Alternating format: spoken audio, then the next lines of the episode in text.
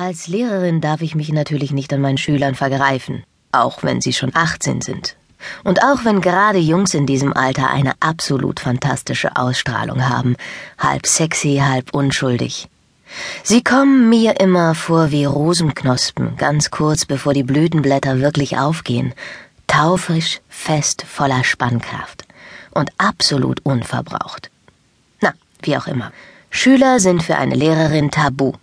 Also warte ich immer, bis diese männlichen Rosenknospen ihren Abschluss gemacht und die Schule verlassen haben, bevor ich sie vernasche.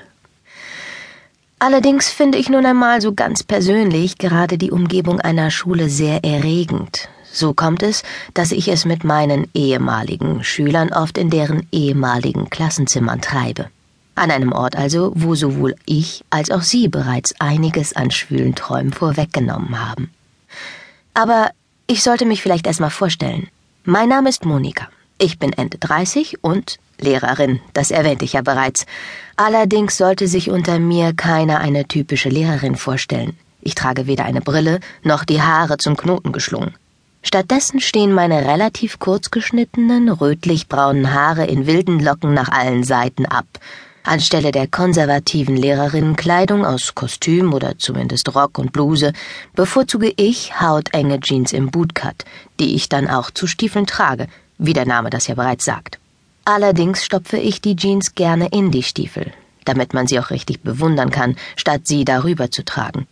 Ebenso hauteng wie meine Jeans, die ich ab und zu auch gerne gegen eine nicht weniger knapp sitzende Lederhose tausche, sind im Sommer die T-Shirts und im Winter die Pullis, mit denen ich den jungen Schülern den Kopf verdrehe. Solange ich ihnen nicht an den Hosenstall gehe, ist es ja schließlich nicht mein Problem, dass meine prallen, runden Brüste ihnen einen prallen, langen Schwanz bescheren. Wobei die Wirkung meiner Kleidung und meiner üppigen Figur auf meinem männlichen Kollegen ebenfalls nicht zu verachten sind aber die sind mir einfach zu alt. So, und nun ist es genug mit der Einleitung. Jetzt stürzen wir uns voll ins geile Vergnügen. Oder vielmehr, ich stürze mich, zusammen mit zweien meiner Ex-Schüler. Aber Sie dürfen es hautnah miterleben. Heute bin ich nicht nur tagsüber zum Unterricht in der Schule, sondern auch abends. Und das liegt nicht etwa daran, dass Elternabend wäre oder eine Lehrerkonferenz oder sowas. Nein. Es ist rein zum privaten Vergnügen, dass ich jetzt das Schulgebäude wieder betrete. Das um diese Zeit fast 10 Uhr abends in aller Regel verlassen ist. Nicht von allen guten Geistern, sondern von allen Lehrkräften. Ob die immer gute Geister sind, darüber lässt sich ja trefflich streiten. Ich schließe die Eingangstür auf und verschließe sie hinter mir wieder. Licht mache ich keins, das wäre zu auffällig. Für die Stellen, wo das hereinfallende Licht der Straßenlaternen und des fast vollen Monds nicht ausreicht, habe ich eine Taschenlampe dabei. Mein erster Weg führt mich nicht etwa direkt ins Klassenzimmer, sondern in die Jungentoilette im obersten Stock. Die wird demnächst renoviert, weil die hygienischen Zustände darin wirklich unerträglich sind, selbst für Jungs. Deshalb ist sie momentan ständig abgeschlossen, was mir nur entgegenkommt.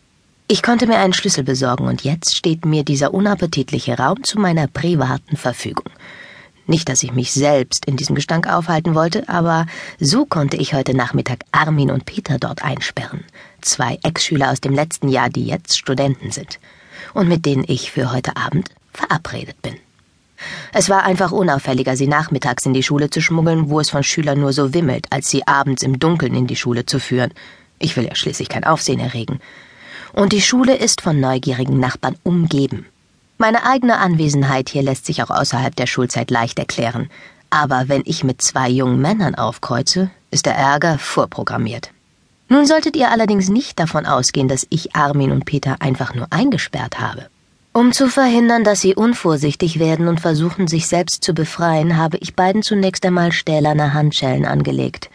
Diese habe ich jeweils um eines der Rohre herumgeführt, die dort an vielen Stellen über Putz verlaufen, unter anderem über den Pissoirs.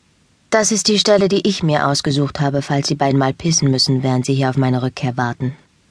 Um es Ihnen einfacher zu machen, habe ich Ihnen bereits die Hosen und Unterhosen runtergezogen. So können Sie es einfach laufen lassen.